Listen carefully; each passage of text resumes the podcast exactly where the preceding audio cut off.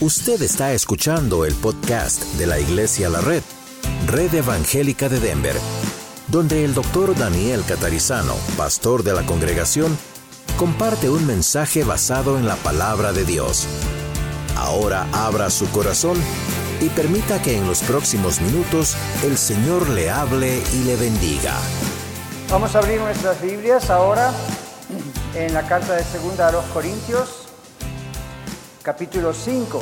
Este es el apóstol Pablo escribiendo a una iglesia en la ciudad de Corinto y por eso se llaman Corintios. Segunda de Corintios, en el Nuevo Testamento, de la mitad de la Biblia, casi la otra mitad. Vamos a dar un tiempito para que todos puedan encontrarlo. Y vamos todos a buscar aquí o en casa. Y los que están en casa, anímense a venir. Acá tenemos un buen grupo de gente hoy, ¿ok?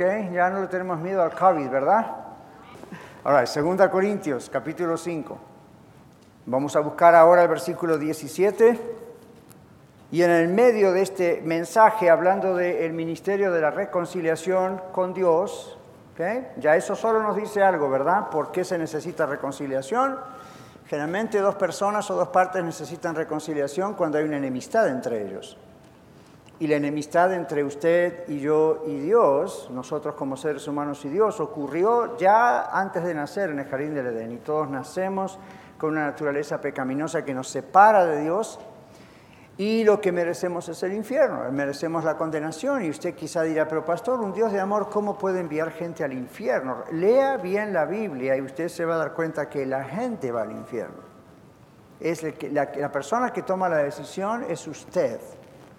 Luego al final, por supuesto, Dios dice, bueno, usted escogió esto, usted escogió no conocerme, bye. Pero Dios le ama y Dios no quiere que usted se pierda como Dios no quiere que yo me pierda. Y lo que acabamos de hacer con la cena del Señor, Santa Cena, indica eso. Cuando recibimos a Cristo como nuestro Salvador, nuestro Señor, somos salvos. ¿Ok? Y entonces, a ser salvos, lo que va a ocurrir es que ahora somos hijos de Dios, e hijas de Dios. ¿Ve? Estamos reconciliados con Dios. Ahora vamos a mirar en 2 Corintios 5. En medio de todo eso, el verso 17 comienza diciendo, de modo que si alguno está en Cristo, presta atención a cada palabra, si alguno está en Cristo, nueva criatura es. Las cosas viejas pasaron. He aquí todas son hechas nuevas. Y todo esto proviene de Dios quien nos reconcilió consigo mismo por Cristo y nos dio el ministerio de la reconciliación. Que Dios estaba en Cristo reconciliando consigo al mundo, no tomándoles en cuenta a los hombres sus pecados, y nos encargó a nosotros la palabra de la reconciliación.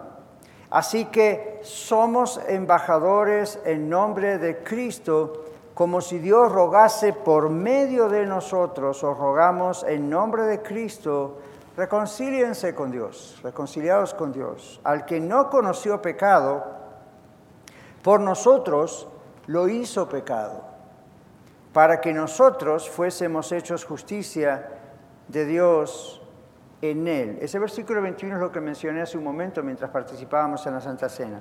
Al que no conoció pecado, por nosotros lo hizo pecado. Observe que no dice que Jesús pecó, dice que Dios puso todo el pecado sobre él, de la humanidad, para que usted y yo fuésemos hechos justicia de Dios en Cristo. Dios es justo, Dios tiene que condenar el pecado, Dios tiene que hacer justicia, Dios no puede pasar por alto el pecado. ¿Ven? Entonces lo ha hecho a través de Cristo. Ahora, lo voy a leer yo otra vez. Usted me puede seguir leyéndolo en su Biblia o escuchándolo. Lo voy a leer de otra versión. Hay una versión en español que se llama La Biblia en el lenguaje actual. Es fiel al original, pero lo pone en un lenguaje un poquito más contemporáneo. Escúchelo. Ahora que estamos unidos a Cristo, somos una nueva creación. Dios ya no tiene en cuenta nuestra antigua manera de vivir, sino que nos ha hecho comenzar una nueva vida. Y todo esto viene de Dios. Antes éramos sus enemigos, pero ahora por medio de Cristo hemos llegado a ser sus amigos. Y nos ha encargado que anunciemos a todo el mundo esta buena noticia, que por medio de Cristo Dios perdona los pecados y hace las paces con todos. Dios nos envió para que hablemos de parte de Él. Y Dios mismo le ruega a ustedes que escuchen nuestro mensaje. Por eso parte de Cristo, por, eso, perdón, de parte de Cristo, por eso de parte de Cristo, les pedimos hagan las paces con Dios. ¿Más claro? Es lo mismo, palabras un poco más claras. La primera pregunta que tengo para usted hoy es, aquí la Biblia habla de ser una nueva criatura, o esta versión habla de ser de tener una nueva vida. ¿La recibió usted alguna vez? ¿Cuántos de ustedes aquí dicen, sí, yo tengo nueva vida, yo soy un cristiano, yo soy una nueva criatura? La otra pregunta que tengo para algunos de ustedes es, ¿es usted un convertido o un convencido? ¿Ha escuchado eso alguna vez? Hay gente que está convertida a Cristo y hay gente que está convencida. Convencido no es convertido. Vamos a mirar las definiciones. Convencido significa ser movido a creer algo. A uno lo convencen de creer algo. ¿Cómo? A través de la lógica, a través de un argumento, de alguien, un debate, a través de evidencias, de que una cosa es cierta. Pero eso es estar mentalmente convencido de que una cosa es verdad. Y podríamos poner un sinfín de ejemplos. Usted está convencido de que el sol va a salir en las mañanas. ¿Alguno de ustedes tiene duda que el sol mañana a la mañana va a salir? Hable con nosotros, tenemos aquí servicio de consejería. El sol va a salir en la mañana. Aunque esté nublado, el sol sale siempre. La luna sale siempre. Más allá de lo que nosotros veamos o no, siempre eso ocurre. Es una ley que Dios estableció. Pero ¿por qué estamos convencidos? Es un hecho, es un hecho que vemos. Después también estamos convencidos de que el oxígeno existe. No lo vemos, pero obviamente el oxígeno existe. Y si no, pues apretes un poco más la máscara y se va a dar cuenta que le falta el oxígeno. El oxígeno existe. Entonces uno está convencido por algo que siente, que percibe, que necesita. Uno está convencido que George Washington fue el primer presidente de Estados Unidos. ¿Y cómo puede saberlo? Bueno, pues está convencido y cree los documentos históricos en sus libros. Eso es estar convencido de que una cosa es verdad. Ahora escuche esto. Muchos cristianos, especialmente aquí en el mundo occidental, Europa, las tres Américas, muchos de nosotros hemos llegado a la fe tal vez por medio de estar convencidos acerca del mensaje del Evangelio. Es decir, nos hemos sentido impulsados a creer en Dios, en Cristo, en el Espíritu Santo, de una manera diferente, ¿ok? Sobre algo. Y tal vez porque, bueno, un predicador o alguien nos enseñó y lo entendimos. Y, y, bueno, hubo una buena presentación clara del Evangelio y dijimos, ya, lo creo. O tal vez lo hemos creído a través de una relación personal con otra persona que es cristiana y hemos visto sus cambios y hemos dicho, bueno, de veras hay cristianos, ¿verdad? Entonces uno dice, ok, yo estoy convencido. Ahora, cuando es así, y esto pasa mucho aquí en el mundo de Europa y las tres Américas, en Oriente, Medio Oriente y Lejano Oriente, ah, las cosas a veces son un poco diferentes. Es decir, ellos tienen que creer el mismo mensaje que usted y yo, pero la forma de procesar un mensaje, la forma de comprender algo, no es siempre tan como nosotros. Por eso, la Biblia, y especialmente en el Antiguo Testamento y en Mateo, Marcos, Lucas y Juan en el Nuevo Testamento, lo que llamamos los Evangelios, ustedes ven muchas parábolas, ¿verdad? Muchas historias, muchas ilustraciones. ¿Saben por qué? Porque esa es la manera más fácil para una persona del Medio Oriente comprender conceptos. Ustedes y yo hemos recibido la cultura greco-romana, occidental, y para nosotros todo es tesis, antítesis y demostración. Es, esta es la cosa, esto es lo que la contradice o la prueba y este es el resultado. Y es así nuestra forma de pensar, es así nuestra forma de predicar. Si yo predico en algunas partes del Medio Oriente, mi mensaje no va a tener introducción, puntos, ilustración y conclusión como yo hago aquí todos los domingos, porque la mentalidad de ellos es diferente. Ahora, ¿qué pasa aquí? El mensaje es el mismo, pero la forma en que a uno se le comunica puede ser para nosotros algo muy convincente y así todo no ser cristianos. Es muy serio. Por eso, los del otro lado del mundo son capaces de arriesgar sus vidas, como escuchamos al pastor Wayne Cordeiro decir al principio, ¿verdad?, de la reunión, en el video. Esta, esta gente en China que no le importa estar presa y memorizan la Biblia, y, eh, you know, es diferente. Para nosotros, nosotros en Occidente tenemos que tener aparentemente todas las cosas preparadas y todo tiene que estar prácticamente a nuestro favor para poder creer o ser creyente o ser cristiano evangélico. Y todo tiene que darse. Para ellos, ellos no piensan así. Ellos piensan, eso no importa, eso es secundario, lo importante es quién es Cristo. Y esa es la verdadera manera de pensar. Ahora, nosotros, usted y yo, pudimos haber sido impulsados a creer por una muy buena presentación o por un debate o por un buen programa de radio, por un excelente mensaje, un buen libro, un folleto, un tratado, alguien que nos lo explicó y dijimos, ya, tiene sentido, yo quiero ser cristiano. La pregunta es, ¿eso es lo que le hace a usted ser cristiano? ¿Será realmente así que uno es cristiano nada más por comprender esto a nivel intelectual y uno se identifica como seguidor de Jesús pero note que ese tipo de decisiones que muchas veces se hacen pasando al frente, llenando una tarjeta, llamando a la radio, llamando a alguien, en la calle uno va y le predica y quiere orar conmigo, repite esta oración. Yo no digo que nada de eso es malo, pero es muy peligroso. A medida que voy envejeciendo y que voy ministrando y como usted también, me voy dando cuenta que eso es bueno, pero es muy peligroso. ¿Por qué es muy peligroso? Porque yo he cometido ese error como usted tal vez algunos también. Oh, la persona oró, conmigo y recibió a Cristo. Listo, ya es salvo. ¿Cómo sabe usted que la persona es salvo?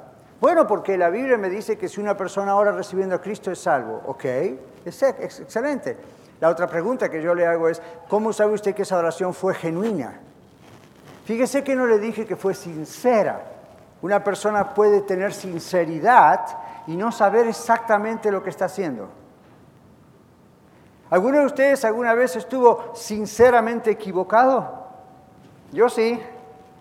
Una vez se equivocó y después dice se equivocó después que se equivocó. No dice me voy a equivocar.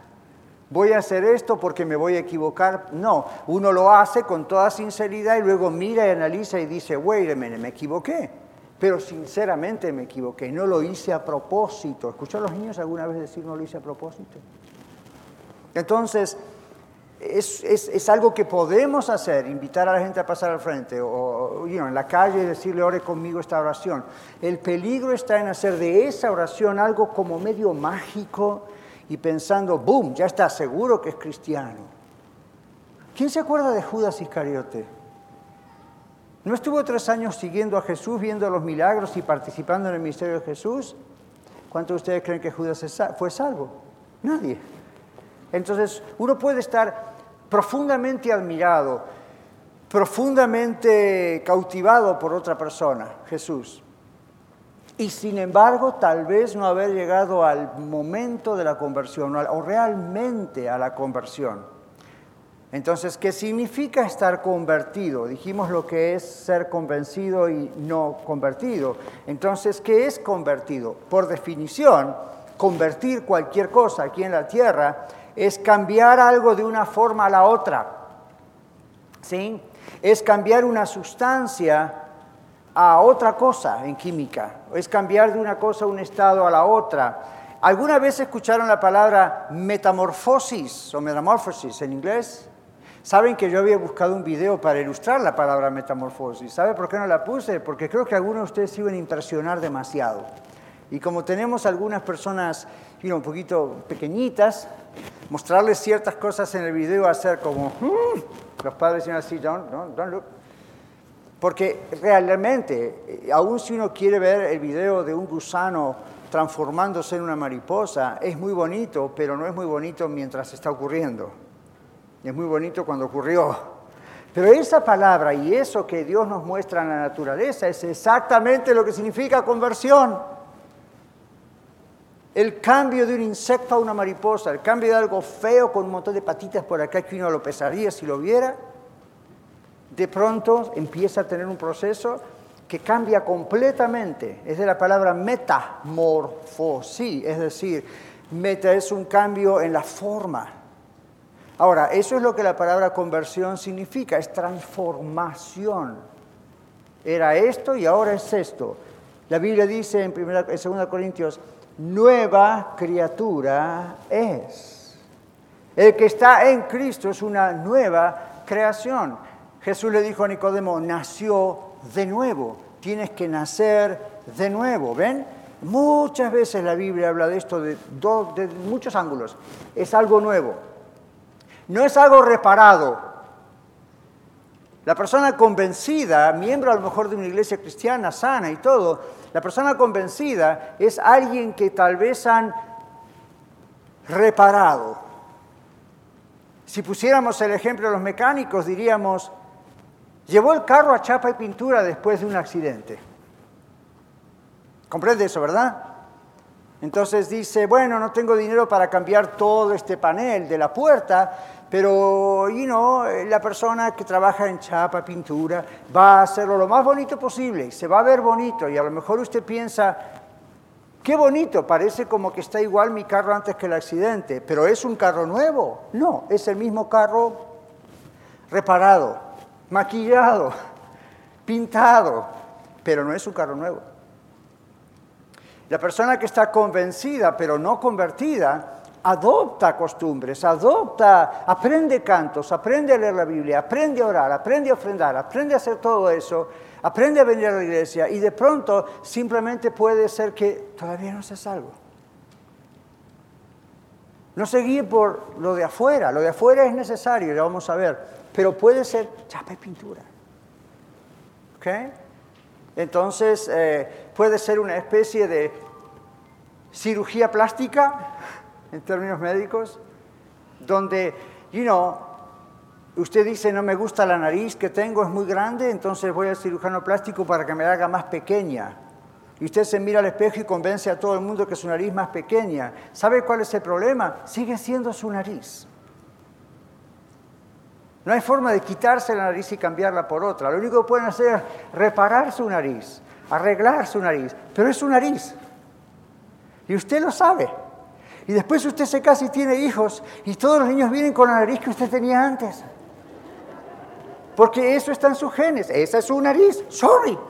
¿Y qué va a hacer ahora? ¿Cada bebé que tengo a la cirugía plástica para que tenga mi nariz? No, el médico le dice, no le puedo hacer una cirugía plástica antes de los 21 años porque su cráneo sigue formándose. Y usted dice, entonces voy a esconder a mis niños para que nadie sepa que yo tuve cirugía plástica en la nariz. El producto de lo que soy, mis hijos, reproducen lo que realmente soy. Cuando una persona solamente está convencida Vienen las cirugías y los problemas de la vida y se muestra quién realmente la persona es. ¿Se acuerda cuando hablamos el domingo pasado, Dios, mi tormenta, Dios? ¡Wow! Esos son los momentos donde uno realmente muestra de qué está hecho. Si está hecho de Dios, de parte de Dios, o uno fue creando quien uno es. Porque, you know, antes era católico, ahora soy cristiano evangélico. Antes era mormón, ahora soy cristiano Antes era testigo de Jehová, ahora soy... No se trata de la adopción de una nueva religión. No se trata de me quito el saco de católico y me pongo el traje de evangélico cristiano. No, no, trabaja así. Eso dura poco. Aunque dure muchos años, termina durando poco.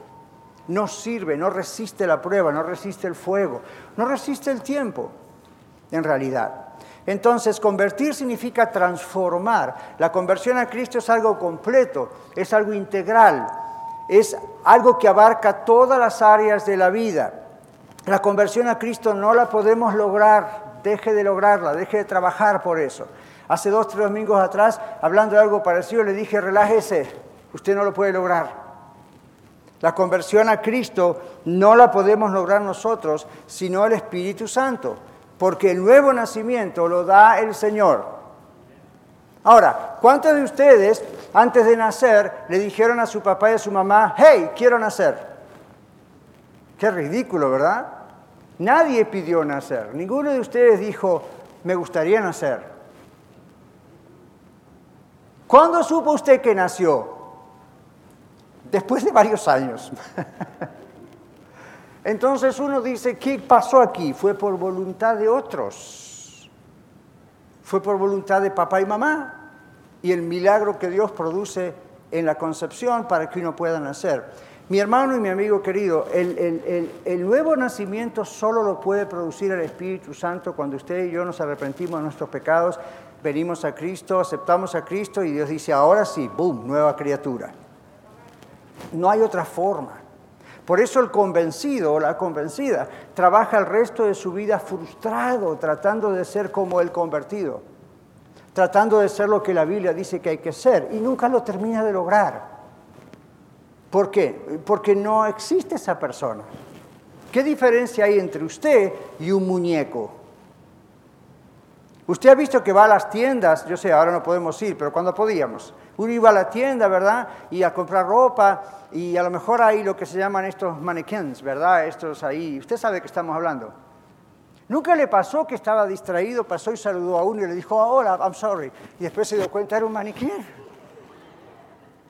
Los hacen tan idénticos, los hacen tan parecidos y los visten, y ahí están así y uno piensa, Ahora, ¿qué diferencia hay entre ese muñeco o muñeca enorme y usted? Se parecen. Si usted se saca una foto al lado, hay un museo de cera en Hollywood usted puede ir, y está en otros lugares, en California y otros lugares. Usted puede ir y van a ver ustedes eh, figuras reproducidas exactamente idénticas a personajes de Hollywood o a los presidentes americanos. Entonces usted va allá y va con su cámara y se pone aquí al lado y se saca una foto y puede engañar a cualquiera que estuvo al lado de ese personaje famoso. Pero usted sabía que en esos lugares el aire acondicionado es especial o el personaje famoso se derrite. Es de cera. Entonces usted dice, nos parecemos, nos vemos idénticos, somos dos seres humanos. Y si el mismo famoso en carne propia se pusiese al lado de su figura de cera, usted dice, ¿cuál será el verdadero y cuál no? Solo pase que caliente un poco la temperatura y el verdadero se mantiene y el otro se derrite. Cuando hay un cristiano y un convencido, el convencido se derrite bastante fácil. Y usted dice, en el fuego del infierno. No vaya tan lejos todavía. Se derrite bastante fácil en la tierra cuando el calor de las presiones y la temperatura de las pruebas aumenta. Usted ve cómo se derrite. Ahora, hay muchas formas de derretirse cuando uno es convencido. Pierde la paciencia, pierde el control, se escapa de acá va para allá, anda de un lugar al otro, no sabe cómo regular las cosas, se enfría, se aparta, porque ¿de qué está hecho? De cera, aunque se parece a todos los demás. ¿Se acuerdan de la parábola, la parábola del trigo y la cizaña?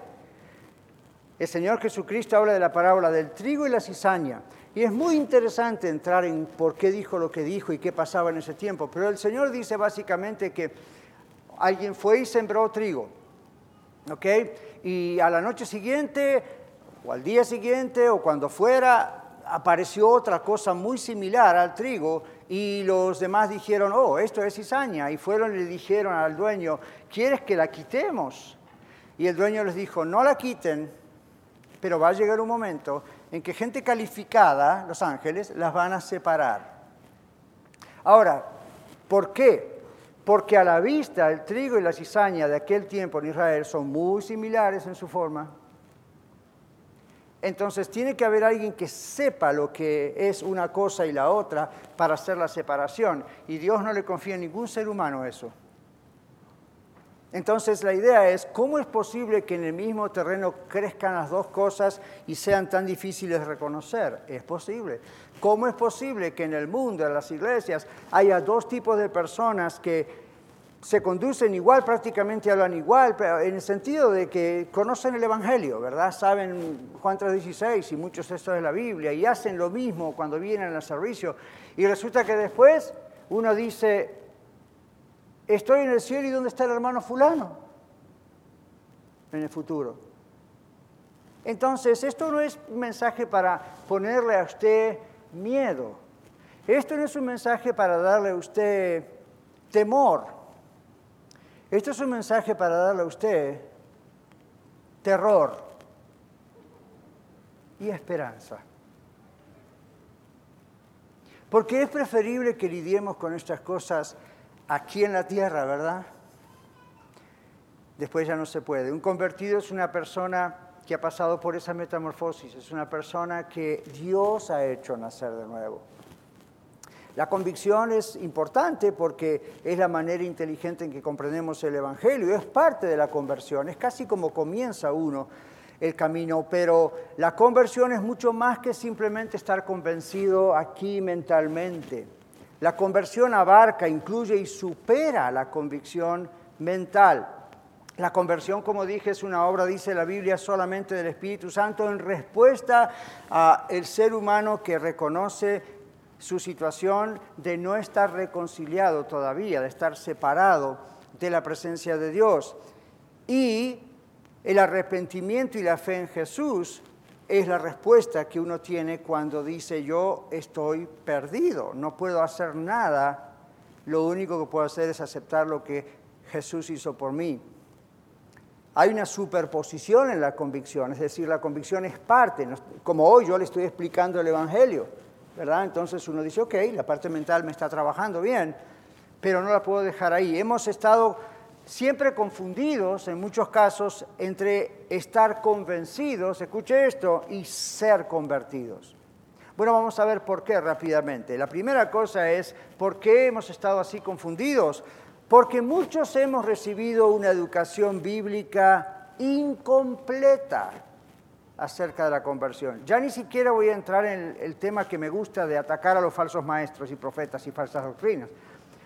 Simplemente aún en lugares donde se predica el Evangelio, donde usted y yo hemos escuchado por años el Evangelio, quizá, no siempre ha sido completa la enseñanza, ha sido incompleta. Por ejemplo, el énfasis que todos hemos recibido, repito, en esta cultura occidental en la que vivimos, es más por el razonamiento, es más por el racionalismo, es filtrar todas las cosas por medio de la razón. Entonces, si lo entiendo, lo acepto, si lo comprendo, lo agarro, si no lo entiendo, déjese ahí.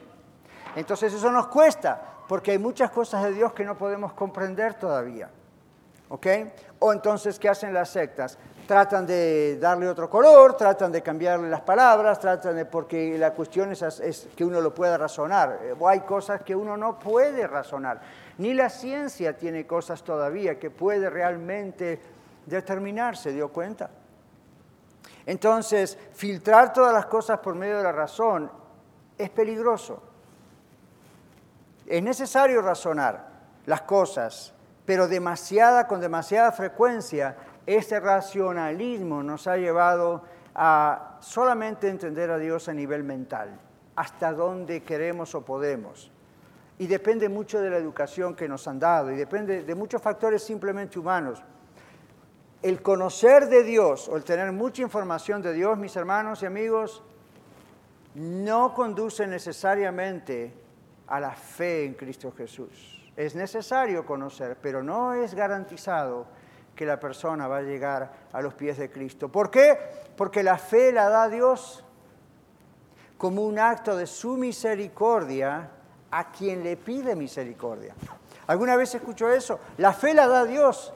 El arrepentimiento en usted y en mí lo dio Dios y lo sigue dando Dios.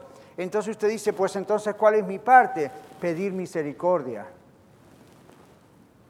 Cuando usted pide misericordia a Dios reconociéndolo el problema que está en el que está, entonces Dios hace el resto. Muchos hemos recibido una educación bíblica incompleta, la cual nos ha producido ver la conversión como un hecho que se logra mediante la mente. Al hacer buenas obras, y al hacer la famosa decisión pública de fe, que no está mal, pero no siempre uno comprende lo que está haciendo y el significado y el alcance de esa decisión. También nos ha producido ver el arrepentimiento solo como el reconocimiento de nuestros errores, y todos somos pecadores, ya sabemos, ¿verdad? O también eh, ver el cristianismo como me hice miembro de una iglesia. Escucho esa expresión y quizá lo dice usted, me hice cristiano. Yo siempre digo, por la radio aquí, nadie se hace cristiano. Los que se hacen cristianos están simplemente convencidos adoptando la doctrina. No garantiza que son salvos al hacer eso. Es Dios el que nos hace cristianos al nacer de nuevo, al hacernos nacer de nuevo, al poner su espíritu en nosotros. Ahora, al haber sido mal enseñados, eh, nos ha producido también que nos han enseñado el tema de la santidad, y hay iglesias llamadas de la santidad, pero la idea cuál es? La idea es cambios de conducta y de costumbres en casa y fuera de casa y en la iglesia, pero dada por órdenes humanas, de líderes humanos, en vez de esos cambios ser producidos por la presencia y el poder del Espíritu Santo en nosotros. Amén. Por eso yo muchas veces he dicho y lo sigo y lo seguiré diciendo. Si usted ve a entrar una persona a Cristo, se, salva, se bautiza y, y le cuesta un poco cambiar ciertas cosas, deje que el Espíritu Santo haga el trabajo. Usted y yo no hemos convertido a la persona, no tenemos poder hacerlo, ni tampoco tenemos el poder de Dios, el Espíritu Santo, para transformar a esa persona. Hay personas que cambian de pronto, de la noche a la mañana, Dios los cambia, Él solo sabe por qué y boom, es otra persona, cristalinamente es otra persona. Hay otra persona que progresivamente usted va viendo los cambios. ¿Ok? Entonces no hacemos una fórmula de esto, no decimos, you know, si ayer se, se mostraba así, hoy fue salvo, ayer mañana se bautizó, pasado mañana tiene que ser San Roberto. Santa María, San Daniel. Eh, sí lo somos porque somos apartados por Él, es lo que significa la palabra santos. Pero hay cosas que Dios con el tiempo va cambiando si realmente la persona es de Cristo. Amén. Si la persona está convencida, van a pasar muchos tiempo y usted ve que no hay cambios y entonces ahí usted puede decir, ah, I wonder esta persona tal vez no conoce al Señor. Porque si Dios hace las cosas así, a veces de a poco es cierto, pero tanto tiempo, hay ciertas cosas que se esperan que cambien rápido, hay ciertas cosas que tienen que ver más con la profundización a las escrituras, pero hay, hay un problema otra vez, es que no hemos sido siempre educados bien doctrinalmente. Y eso es muy, muy importante. Si no nos vamos a las observancias humanas y pensamos, eso es lo que tenemos que hacer. Ahora observe la diferencia. Los convencidos adoptan por esfuerzo propio, por esfuerzo propio, conductas, costumbres, ritos y cosas morales. Pero todo está en el esfuerzo de uno. Échele ganas y cambie, no sea así, un cristiano no es así, tiene que ser así. Los convertidos recibimos todas esas cosas cuando Dios realmente transforma nuestras vidas en sus hijos desde el momento de la genuina conversión. Entonces usted ya no está luchando para tener una mejor boca porque tenía una boca sucia, ahora le dijeron es cristiano, no tiene que ser boca sucia. Ahora ya no quiere y no puede ser boca sucia. Antes usted tenía una mentalidad media deformada moral sexualmente y ahora no le dicen, usted ahora cristiano no tiene que tener malos pensamientos, ¿ok? Ahora el Espíritu Santo le hace sentir una convicción terrible cuando usted va por ese lado y usted empieza a odiar eso. ¿Cómo es posible? Eso no es mera convención mental, ese es el Espíritu Santo dentro suyo, es Dios en usted, usted es una nueva criatura, las cosas viejas pasaron, ahora todo empieza a ser nuevo. Es nuevo desde el mero momento de la conversión y luego continúa siendo. ¿Cuántos de ustedes como yo podrían decir, pero con toda honestidad, Dios me sigue cambiando? Yo tengo más de 40 y no sé cuántos años de ser cristiano, quizás ya como 50, y Dios me sigue cambiando. Pero no puedo decir, ah, pero todavía hay una cosa que hace 50 años que la tengo y no, no hay caso, ni Dios la puede cambiar. Si yo dijese eso, yo no soy convertido, soy un convencido. Que aprendió un montón de cosas teológicas. No, hay cosas que están en mi pasado y nunca más volvieron. Y cuando quisieron volver, tuvieron que irse. Pero si hubiese seguido así, entonces hay argumento bíblico para decir, ¿por qué todavía sigue así hace tanto tiempo? ¿Será que fue convencido en vez de ser convertido? Algo que solo Dios puede hacer cuando hay realmente un arrepentimiento y pedido de misericordia. Al mismo tiempo, la conversión exige entonces el arrepentimiento, el abandono de los ídolos, dice la Biblia, para volverse a Dios. Y usted dice, ah, pastor, ahí gané. Yo nunca tuve ídolos en mi casa, aún antes de conocer a Cristo. Yo le voy a decir quién era su ídolo. Usted. El ídolo del yo. El ídolo, el ídolo del yo debe morir antes de poder vivir con el gran yo soy. ¿Sabe quién es el gran yo soy, verdad? En el Antiguo Testamento la Biblia, cuando Moisés le pregunta de parte de quién iría Faraón, dice, yo soy el que soy. Jesús muchas veces dijo, el yo soy. Entonces, otra vez le repito, el ídolo del yo debe morir. Uno debe morir a uno mismo antes de poder vivir con el gran yo soy.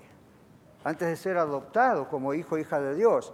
Bueno, entonces, ¿cuál es la correcta enseñanza acerca de la conversión? Vimos todo lo que no es. Ahora, ¿qué es lo que realmente es ser convertido? Los resultados de la conversión son producto de lo que llamamos la regeneración. Regenerar es generar otra vez. ¿Sí?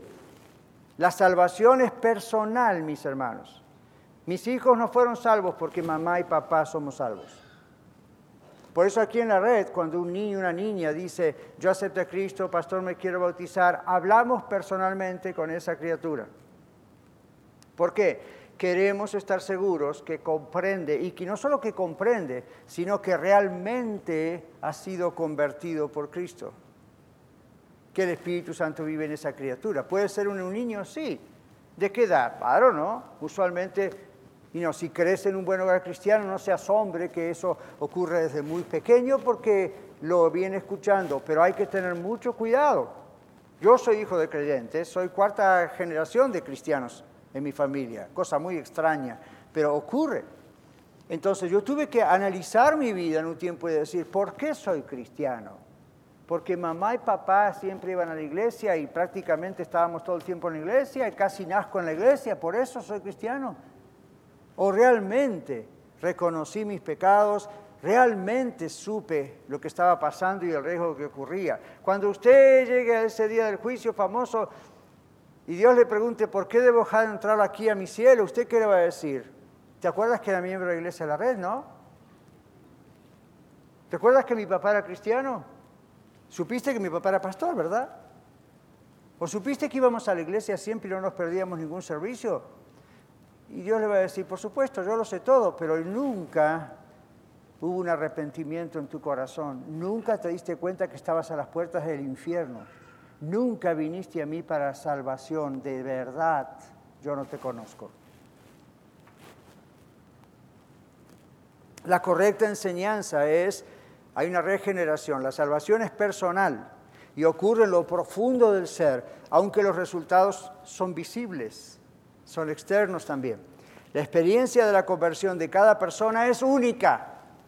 Es el mismo Cristo, es la misma fe, dice la Biblia, la misma Biblia, el mismo bautismo, pero cómo llegamos es diferente, ¿verdad que sí? Algunos de nosotros llegamos otra vez porque estuvimos expuestos en casa a un buen hogar cristiano, una sana iglesia. Otros de ustedes llegaron más adelante en sus vidas, después del alcoholismo, las drogas o lo que sea. Otros llegaron después de un momento de depresión o problemas matrimoniales o problemas de salud.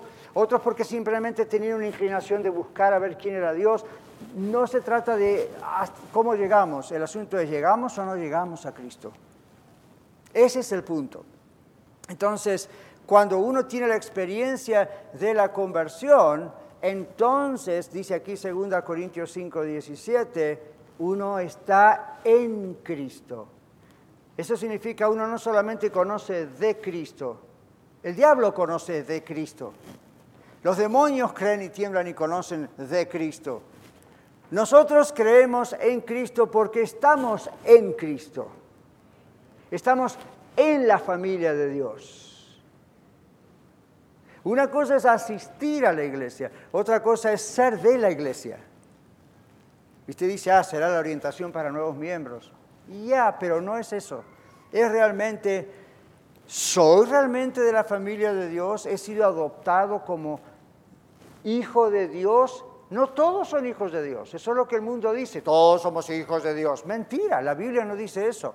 Todos somos creación de Dios, todos somos gente que Dios ha traído, pero la Biblia dice que lo de ser hijo de Dios se hace por adopción. Dios nos ha adoptado como sus hijos y ahí Dios es nuestro Padre.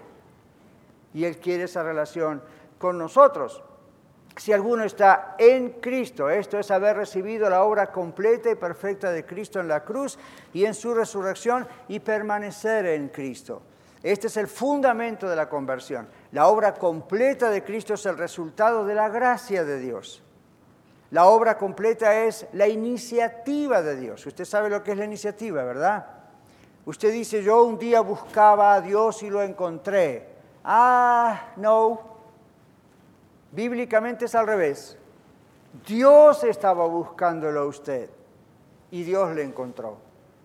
Ahora Dios no busca porque no sabe dónde está algo. Dios siempre como ese pastor de la parábola fue a buscar la oveja perdida y la encontró y la trajo al redil. Entonces, si alguno está en el redil, si alguno está en Cristo, si alguno está en ese cuerpo, metafóricamente hablando, el cuerpo de Cristo, entonces está porque es una nueva criatura. ¿Ok? La obra completa, la iniciativa de Dios. Dios es el que crea el deseo de la conversión.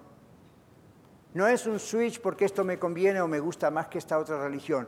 Dios crea el deseo en el momento en que usted va dándose cuenta del problema porque Dios le va mostrando, el Espíritu Santo convence de pecado.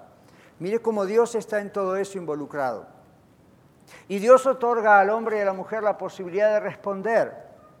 Cuando uno responde, el Espíritu Santo entonces le hace a usted una nueva y a mí una nueva criatura.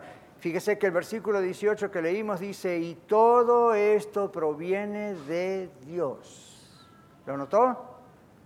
Todo esto proviene de Dios, no de mi inteligencia, no del pastor, no de la iglesia, no de proviene de Dios. Dios lo preparó todo.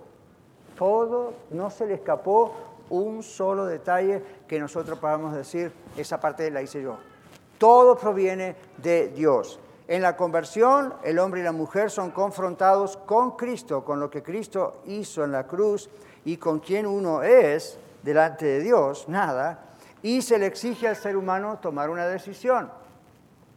Fíjese lo que dice el verso 20 que leímos. Como si Dios rogase por medio de nosotros, dice Pablo, les rogamos en nombre de Cristo, reconcíliense con Dios. Es como si Dios...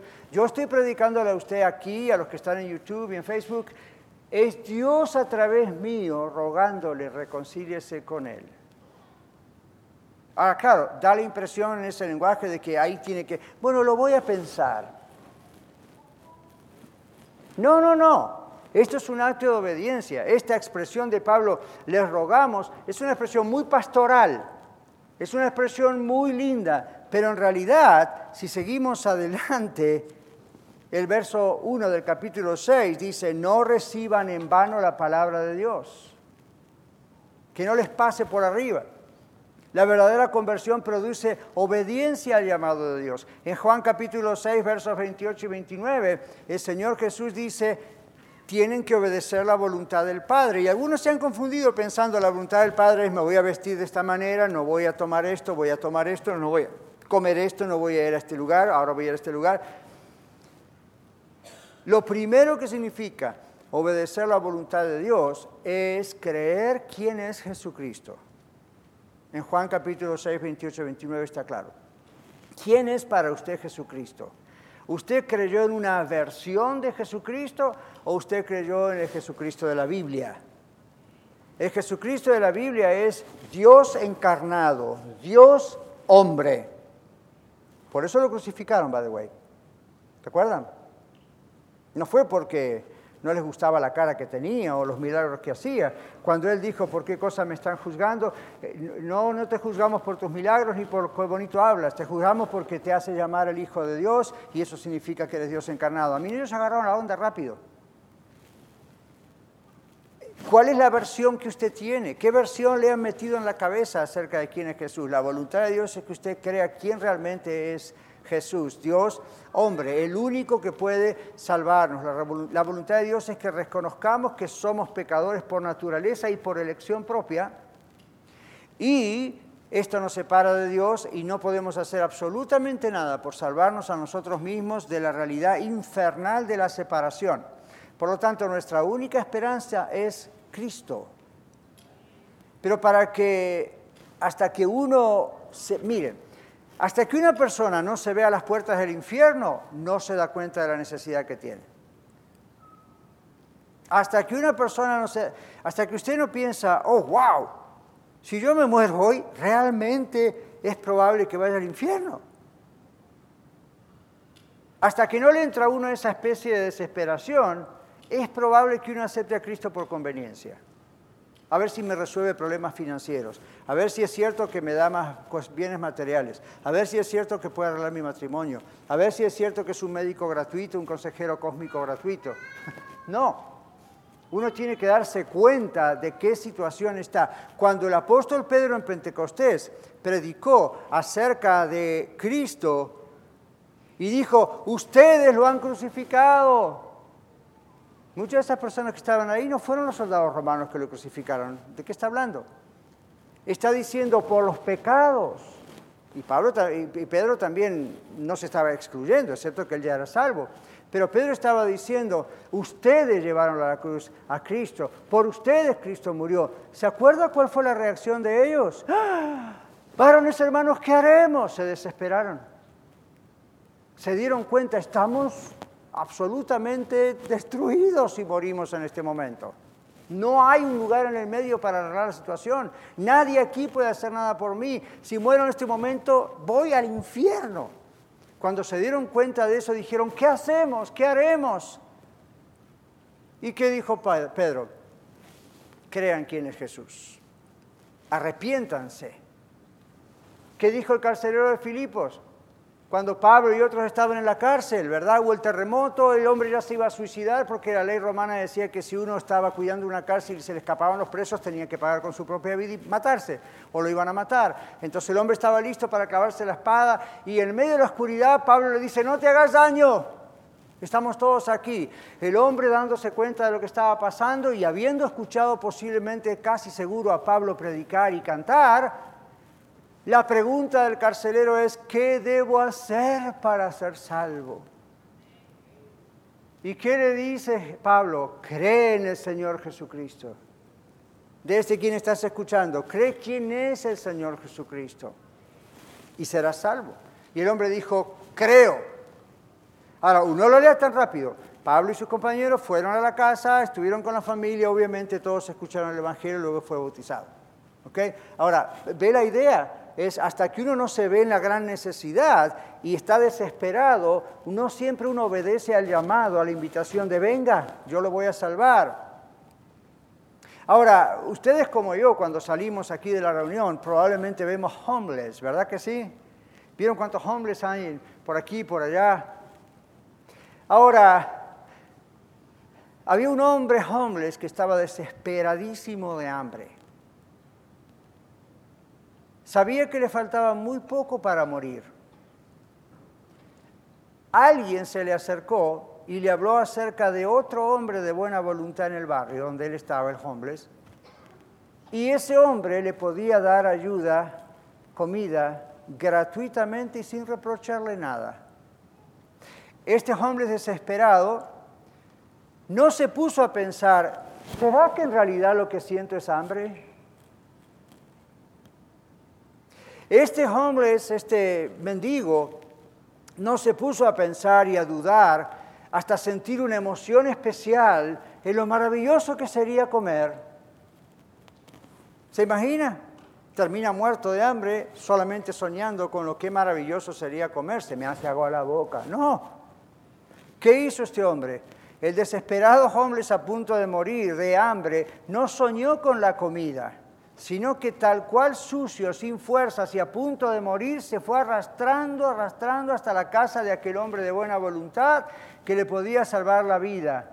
¿Qué hizo el homeless? Obedeció desesperadamente el llamado y fue salvado de la muerte, le dieron comida, recibió la vida. Así es todo aquel que hace la voluntad de Dios. La voluntad de Dios es que nadie se pierda, sino que todos procedan al arrepentimiento. ¿Es usted una persona convencida y este mensaje Dios le está diciendo, abra los ojos?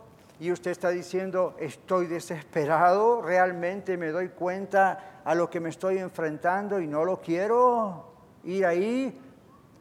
Tal como usted está, pida misericordia a Dios y reciba a Jesucristo. Es la única solución. La verdadera conversión produce un amor por Dios, una pasión por Dios, que no es un fuego que se apaga rápido, sino que es como ese fuego del carbón que está ahí permanentemente. Permanentemente. El que hace la voluntad de mi Padre que está en los cielos, dijo el Señor Jesús en Mateo 7, 21. No todo el que me dice Señor, Señor, entrará en el reino de los cielos, sino quién? el que hace la voluntad de mi Padre que está en los cielos. ¿Y cuál es la voluntad del Padre? Crea en Jesucristo, arrepiéntase, crea, véase desesperado en las puertas del infierno, véase como ese homeless, me estoy muriendo de hambre, nadie me puede resolver esto, y corra a los pies de Jesús. La conversión es visible. En el verso 17 Pablo termina diciendo, todas las cosas son hechas nuevas. No es como algunos pensaron, ¿verdad? Reina Valera dice, eh, eh, puede ser un poquito confuso a veces. El que está en Cristo, nueva criatura es, las cosas viejas pasaron, y aquí son todas hechas nuevas. Entonces algunos que pensaron, las cosas viejas las sigo teniendo, pero ahora están pintadas de blanco. No, ese hombre murió, ese yo murió. Daniel murió hace muchos años a sí mismo y Cristo lo hizo de nuevo. Lo hizo para él y está creciendo es un nuevo rumbo en la vida, es una nueva forma de servir a Dios a través de Cristo, es la llenura del Espíritu Santo, es cielos nuevos y tierra nueva al final. Si alguno entra en el reino de Dios, se ha convertido en una nueva creación. El Evangelio de ser cristiano es un nuevo estado de cosas bajo la voluntad de Dios. Conclusión, ¿es usted un hombre o una mujer que Dios ha convertido por medio de Cristo? ¿Ha recibido usted el nuevo nacimiento? ¿Usted es una nueva creación, una nueva criatura de Dios?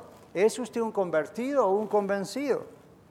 Si es convertido, alabe a Dios por su conversión y crezca. Si es convencido, arrepiéntase, hay misericordia. Le dije que esto no era un mensaje solo para que tenga terror, sino para que también tenga esperanza. Hay esperanza en Cristo. Cristo es la única esperanza. Si usted hoy dice, wow, es cierto, yo dudo de que de verdad me haya convertido, porque por la descripción bíblica que el pastor acaba de dar, yo no creo que... No importa si usted es miembro de esta otra iglesia hace 40 años, de aquí no puede ser porque tenemos 5, ¿verdad? No importa. Usted puede decir hoy, Señor, tengo que comenzar. Lo importante es que me hagas nacer de nuevo porque yo no la hago, yo no la logro. Hazme nacer de nuevo. Si es convertido, gloria a Dios, crezca. Si es convencido, arrepiéntase y venga Cristo, por favor, antes de que sea tarde. Vamos a orar. No vamos a poner una música suave y preciosa de fondo para tocar sus sentimientos. Me gustaría, pero honestamente, en estos últimos segundos en silencio, hable con Dios la respuesta no es al pastor catarizano, la respuesta es a Dios. Si usted sabe seguro que el Señor le ha hecho nacer de nuevo, alabe a Dios, que no tuvo que hacerlo usted. Gracias, Señor. Te alabo, por eso estoy en tu casa y te canto y ofrendo y escucho el mensaje y leo la Biblia, porque te amo, te amo, te amo, quiero conocerte cada vez más.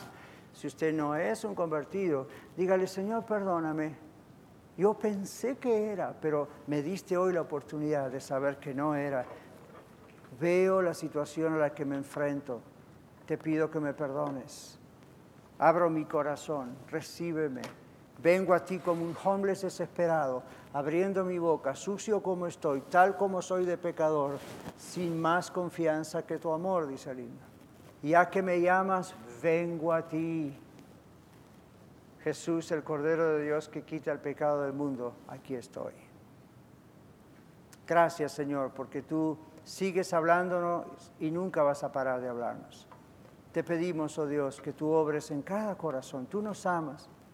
No solo quieres vernos felices y vernos bien, aún en las pruebas. Tú quieres realmente ser nuestro Padre. Y gracias, gracias aquellos que nos has adoptado hace muchos años porque te hemos conocido y aún así seguimos creciendo en ti. Ruego, Señor, por aquellos que se han engañado a sí mismos.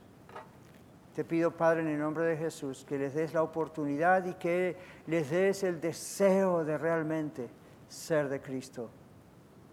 Abre sus corazones y permite que ellos abran su voluntad también para recibirte. En el nombre de Jesús. Clamamos.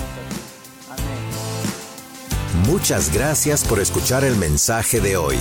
Si tiene alguna pregunta en cuanto a su relación personal con el Señor Jesucristo o está buscando unirse a la familia de la Iglesia La Red, por favor no duden en contactarse con nosotros.